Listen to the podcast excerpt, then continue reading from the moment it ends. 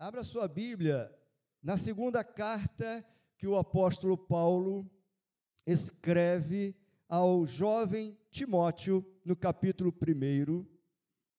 Segunda carta de Paulo a Timóteo, capítulo 1, a partir do verso de número 6.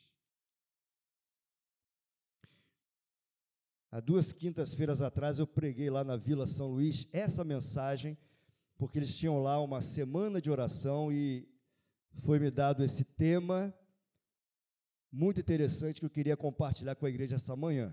2 Timóteo, capítulo 1, versículo 6 até versículo de número 12.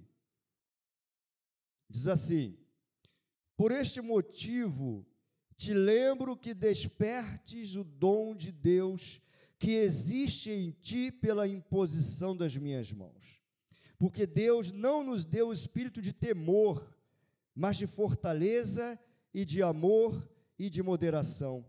Portanto, não te envergonhes do testemunho do nosso Senhor, nem de mim, que sou prisioneiro seu. Antes, participa das aflições do Evangelho, segundo o poder de Deus, que nos salvou e chamou com uma santa vocação, não segundo as nossas obras, mas segundo o seu próprio propósito e graça que nos foi dada em Cristo Jesus antes dos tempos dos séculos, e que é manifesta agora pela aparição de nosso Salvador Jesus Cristo, o qual aboliu a morte, trouxe à luz a vida e a incorrupção pelo Evangelho, para o que fui constituído pregador e apóstolo e doutor dos gentios por cuja causa padeço, também isto, mas não me envergonho, porque eu sei em quem tenho crido, e estou certo de que é poderoso para guardar o meu depósito até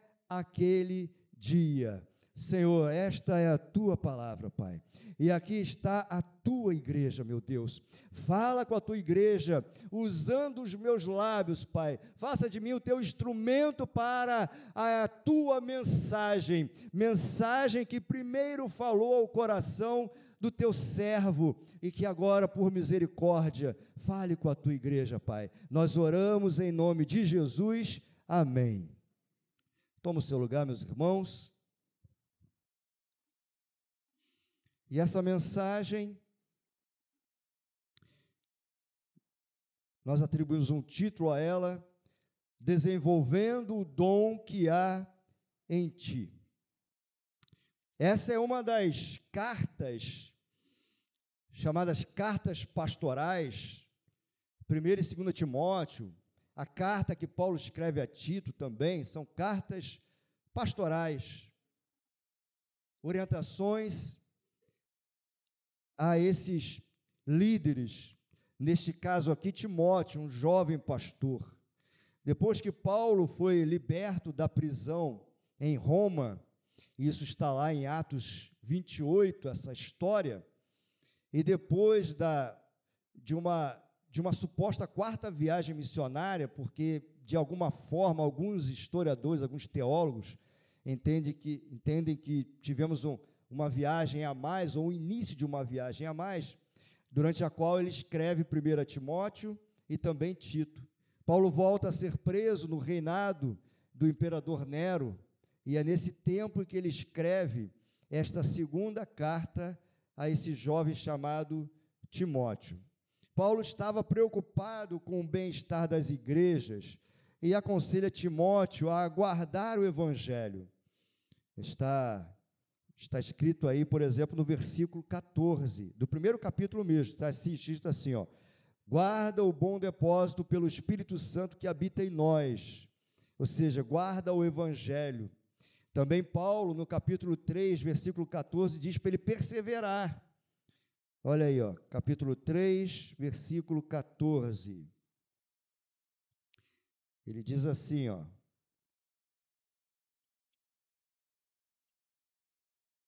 Tu, porém, permanece naquilo que aprendeste e de que foste inteirado, sabendo de quem o tens aprendido, perseverar no evangelho.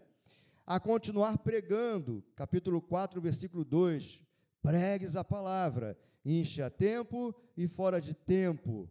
e, se necessário fosse, a sofrer pelo Evangelho.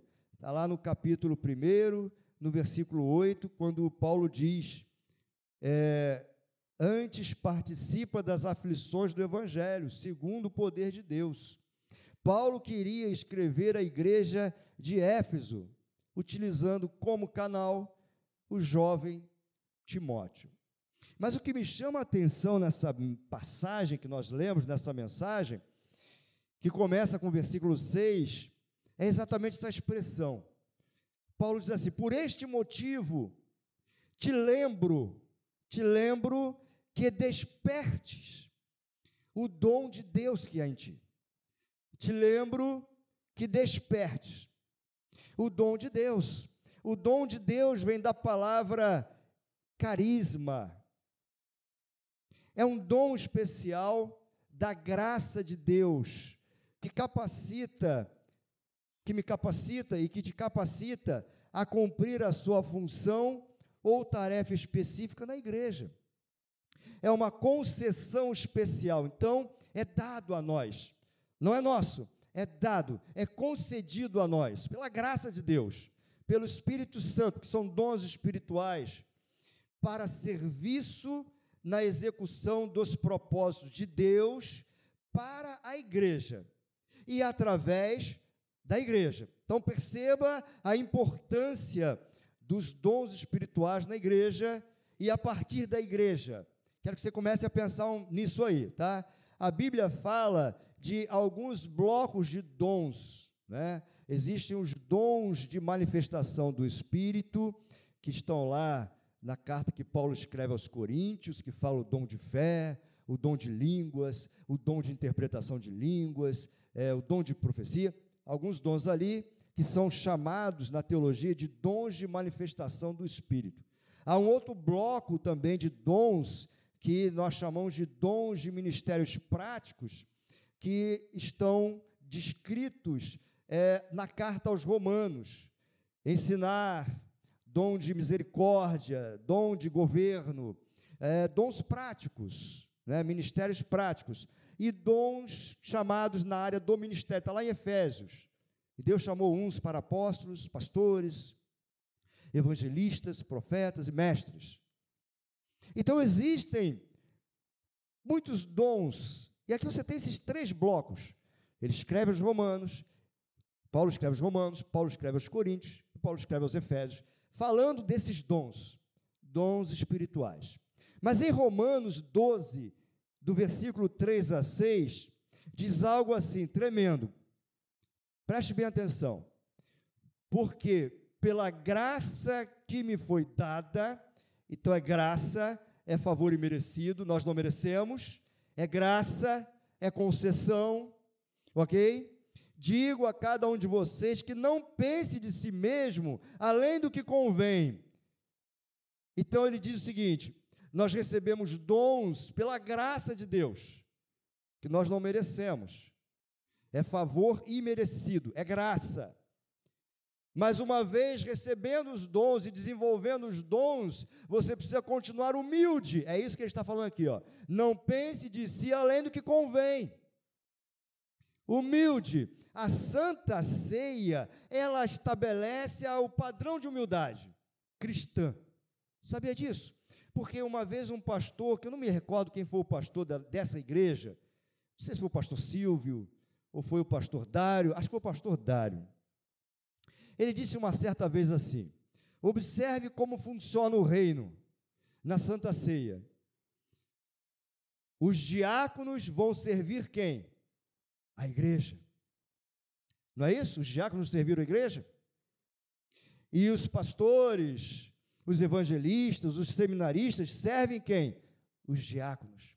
Nós não temos uma visão de, é, de, é, de graus pra, de degraus para cima, não é isso?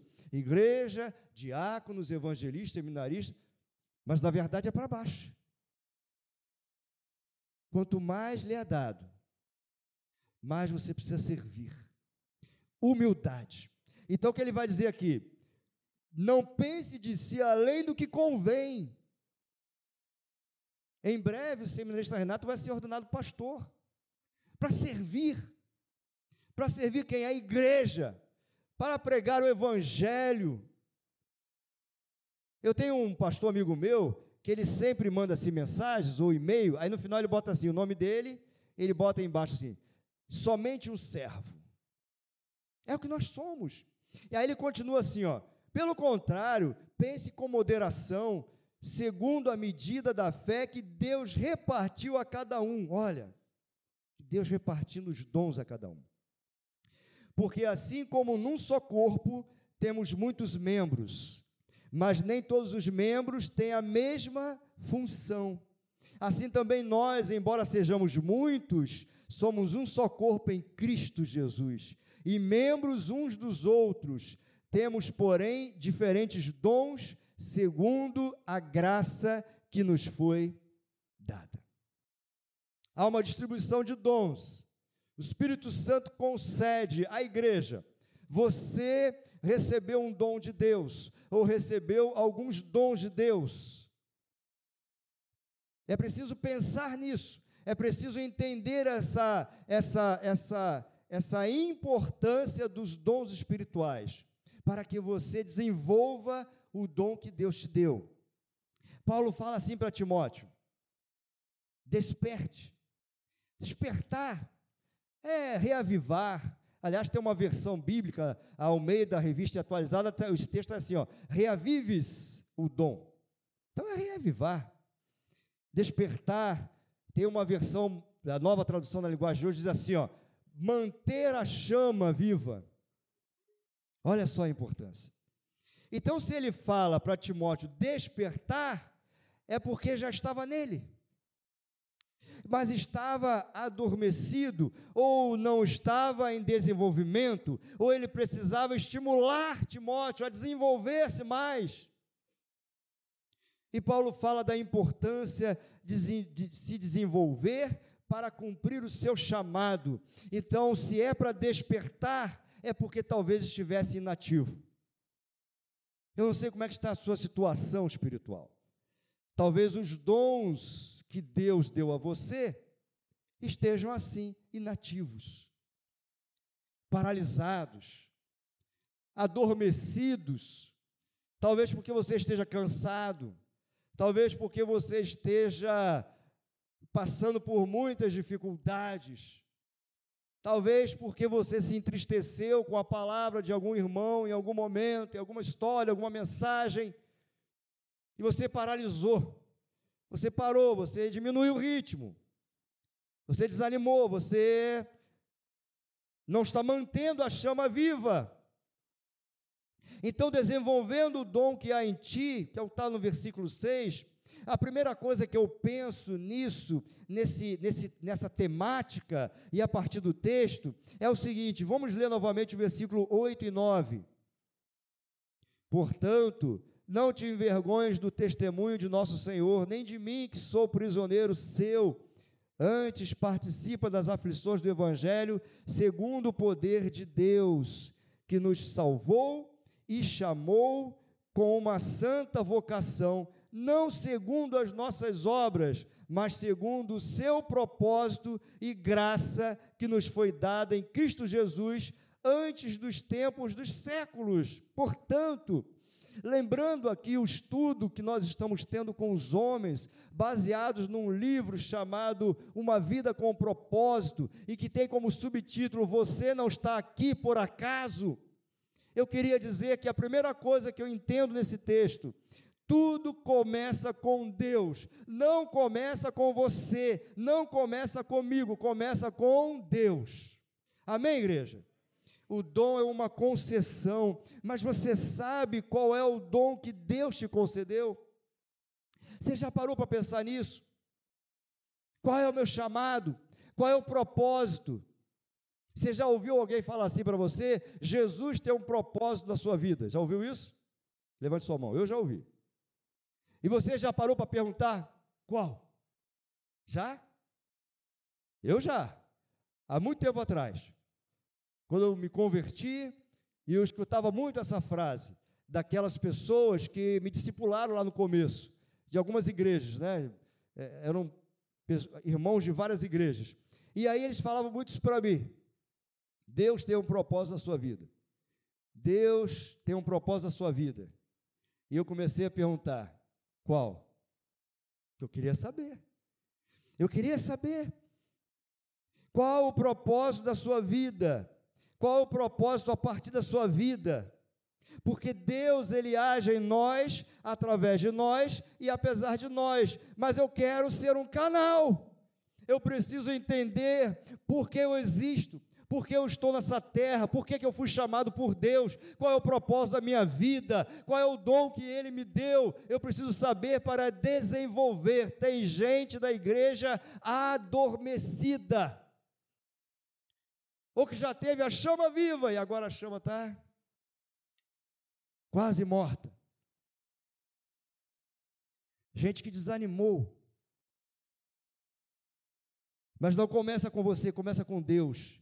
Deus já pensava a seu respeito, muito antes de você pensar a respeito dele, ou seja, antes da sua concepção. Aliás, o Salmo 139, versículo 13 a 16, vai falar sobre isso que ele nos conhece, antes mesmo de termos forma. E ele já nos chamou. A sua história já estava escrita por Deus. Ele conhece você antes de você existir.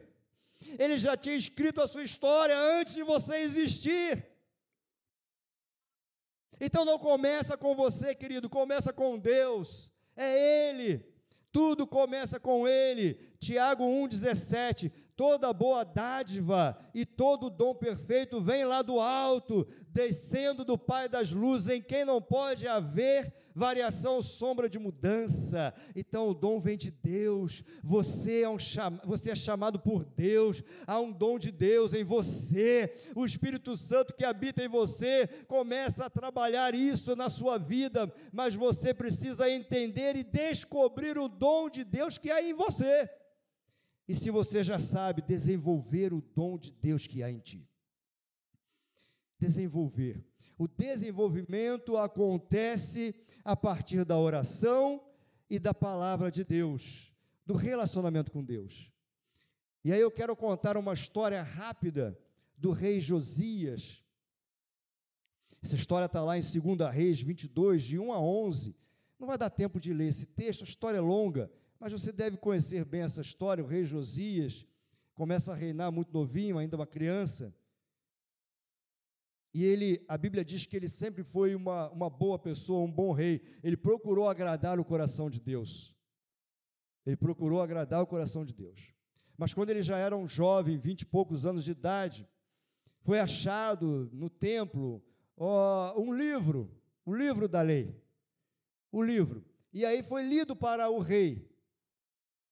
E aquilo mexeu com o coração do rei, e ele vai promover uma, uma reforma religiosa em todo o reino.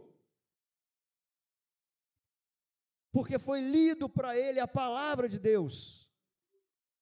E sabe de uma coisa? Eu acho que eu já falei nessa igreja sobre isso. Os historiadores, os comentaristas bíblicos vão dizer que essa parte encontrada não era a Bíblia Claro que não era a Bíblia que nós temos aqui, naquele tempo não havia.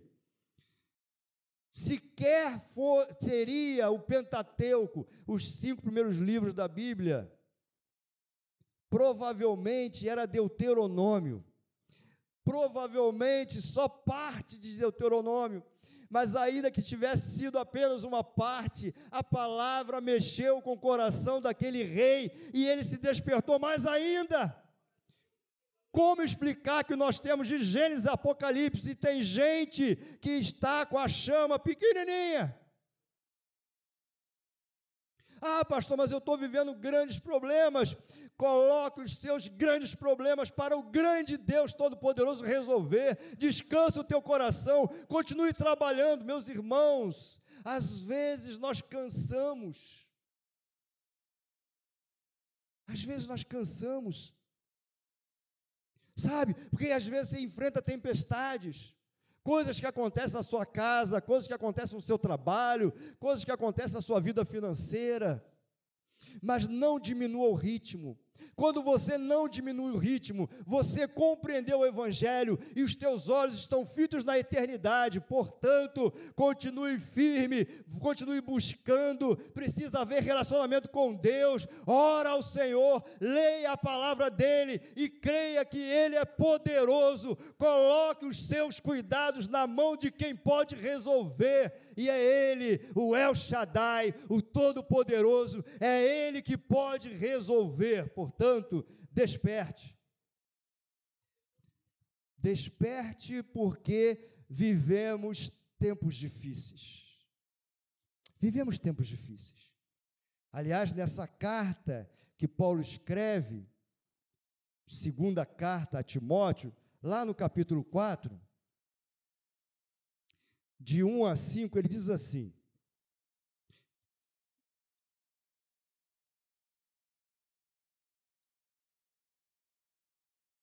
Conjuro-te, pois, diante de Deus e do Senhor Jesus Cristo, que há de julgar os vivos e os mortos na sua vinda e no seu reino, que pre... aí agora começa a falar, desde esse começo comigo contigo, preste bem atenção que pregues a palavra.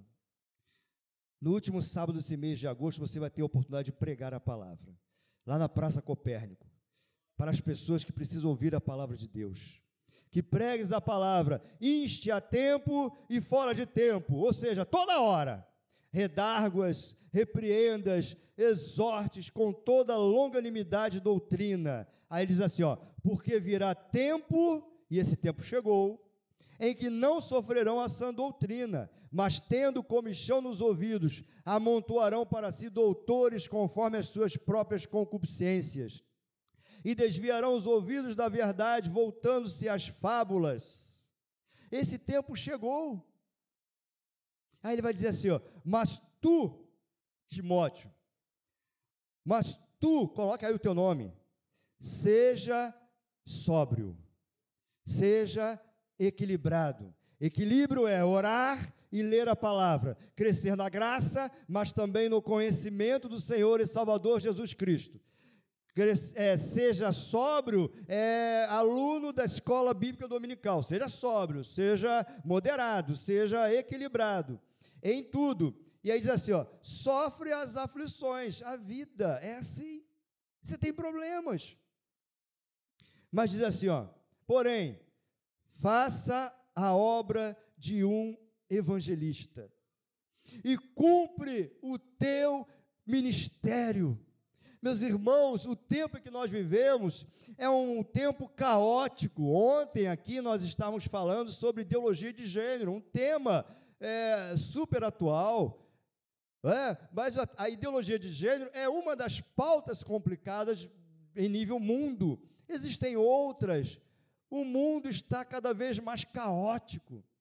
Sabe? Eu falei aqui sobre sobre algumas coisas, né, ontem, e eu vou até repetir algumas delas hoje, mas num livro é, cujo título é Seja um Líder de Verdade, de John Haggai, ele vai dizer assim: ele vai falar sobre uma crise, ele vai falar da liderança espiritual, mas eu quero falar da igreja, uma crise espiritual. E diz que é semelhante ao que ocorria na Europa do século XVIII. Ele diz assim: ó, a revolução estava assolando a França. Na Inglaterra, de cada seis casas, uma se transformava em botequim. Em toda parte surgiam clubes de livres pensadores. Aí ele diz assim: ó, mas havia um punhado de moços que sabia que o único modo de salvar o mundo da destruição era a volta à mensagem da Bíblia. Homens como John Wesley, Charles Wesley, George Whitefield se converteram em evangelistas flamejantes. Eu quero profetizar que essa igreja seja repleta de evangelistas flamejantes gente que queima, como nós cantamos aqui, gente que o coração está em chama e que precisa transbordar e pregar o Evangelho a toda criatura, não importa quem seja, alto, baixo, gordo, magro, a cor da pele não interessa, o que eles fazem lá fora não interessa, a igreja é para todos eles, porque Deus morreu por todos eles, Jesus morreu por todos eles, precisamos ter corações flamejantes, porque há alguns inimigos internos. Os inimigos internos são os de dentro das igrejas.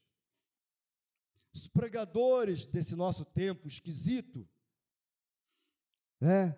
Teísmo aberto. Você já ouviu falar em teísmo aberto? Hã?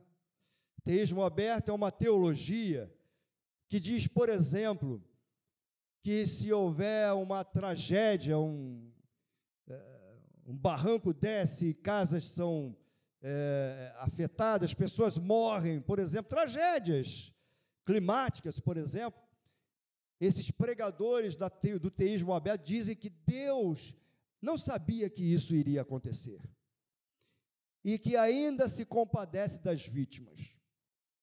Eles usam um exemplozinho bem interessante. Eles dizem assim: ó, se você comprar uma pizza, Deus até sabe que você vai comprar uma pizza, mas não sabe o sabor que você vai escolher. O teísmo aberto diminui o tamanho de Deus. Sabe? Mas Deus continua sendo o mesmo. Ele é o Todo-Poderoso. Ele sabe de todas as coisas. Ele tem todo o poder e ele está em todos os lugares. Ele está no universo. Ele continua sendo Deus. Existem alguns pregadores que querem é, é, usando aí o liberalismo teológico, dizendo por aí: temos que atualizar a Bíblia, não temos que atualizar nada, o Evangelho está pronto, a revelação está pronta, Gênesis, Apocalipse, nada aqui vai mudar, mas tem mais. O livro também fala do que ainda vai acontecer, o que pode ser espanto lá fora, para a igreja não é espanto, porque está revelado, tudo que vai acontecer, o triunfo da igreja, tudo está relatado nesta revelação que você tem nas suas mãos. Não tem que mudar nada. Jesus continua sendo o único caminho, a única verdade e vida, vida só em Jesus Cristo. Eu posso até achar que estou alegre, eu posso até achar que estou bem na minha vida, mas sem Jesus você não tem vida, porque ele disse: "Eu sou o caminho, não tem outro caminho caminho, não tem atalho. Eu sou a verdade que não muda e eu sou a vida. E ninguém vem ao Pai senão por Jesus Cristo. Não se engane, porque está chegando aquele dia. Porque está chegando aquele dia. O liberalismo, segundo o reverendo Augusto de Nicodemos, o liberalismo é, de muitas maneiras, um fruto do iluminismo. Já falei sobre isso em outras vezes. Movimento surgido no início do século XVIII e que tinha em seu âmago uma revolta contra o poder da religião. As pressuposições filosóficas do movimento concordavam que Deus tem de ficar de fora do conhecimento humano. O conceito de que Deus se revela ao homem e de que intervém e atua na história humana foram logo excluídos. Eles consideram que os relatos bíblicos dos milagres são invenções piedosas do povo judeu e dos primeiros cristãos. Mitos, lendas, oriundas de uma época pré-científica, ou seja, que nós somos ignorantes. Quando não havia explicação racional e lógica para o sobrenatural. Assim pensa, o liberalismo. Os milagres não existiram. Mas os milagres existiram. Os milagres continuam existindo. O diácono Dário é um milagre de Deus. O pastor Carlos Bastos é um milagre de Deus. O irmão Estevam do lote 15 é um milagre de Deus. Você é o milagre de Deus. Então os milagres continuam, mas em Ezequiel 22, Deus fala assim: Eu procurei alguém que se colocasse na brecha. Eu procurei alguém que se colocasse na brecha. Desperte o dom de Deus que há em ti, porque se aproxima aquele dia. Aquele dia. Queria chamar aqui o Ministério de Louvor, só para concluir. 1 Pedro 4, versículo 10. Sirvam uns aos outros, cada um conforme o dom que recebeu, como encarregados de administrar bem a multiforme graça de Deus. E o apóstolo Paulo, ao mesmo Timóteo, na carta anterior, a primeira, capítulo 4, versículo 14, diz assim: ó, não seja negligente para o dom que você recebeu de Deus. Fique de pé em nome de Jesus.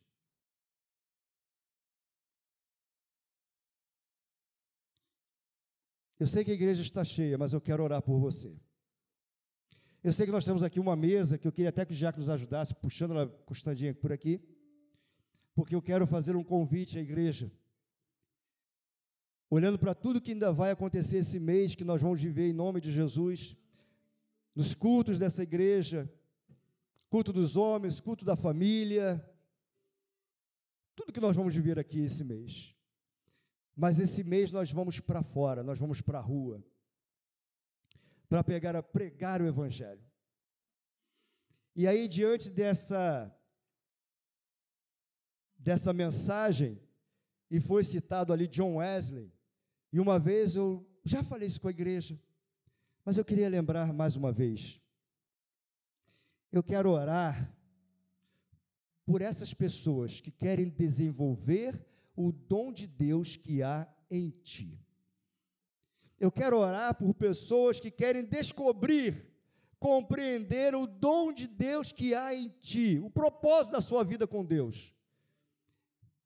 E, sobretudo, eu quero orar usando uma frase de John Wesley. Preste bem atenção que ele uma vez escreveu, mais ou menos assim, não está nem escrito ali, só estou lembrando. Ele falou assim com Deus, e eu falo com Deus agora usando as mesmas palavras: Senhor, me dê pelo menos cem homens e mulheres que odeiam o pecado e que ama a tua palavra, e nós vamos mudar o mundo. Será que aqui tem 100 pessoas com esse mesmo desejo, com essa chama viva no coração? Ah, se isso está queimando no teu coração, vem para cá que eu quero orar por você. Vem para cá que eu quero orar por você. Enquanto nós vamos cantar uma canção. Aleluia, meu Deus. Parece que há uma história de Billy Graham que foi um grande evangelista. Ele, quando criança, foi encontrado lá na sala de John Wesley, que virou um lugar de visitação. Lá com professores, os alunos, e foram lá nessa visita, e perderam de vista aquele menino.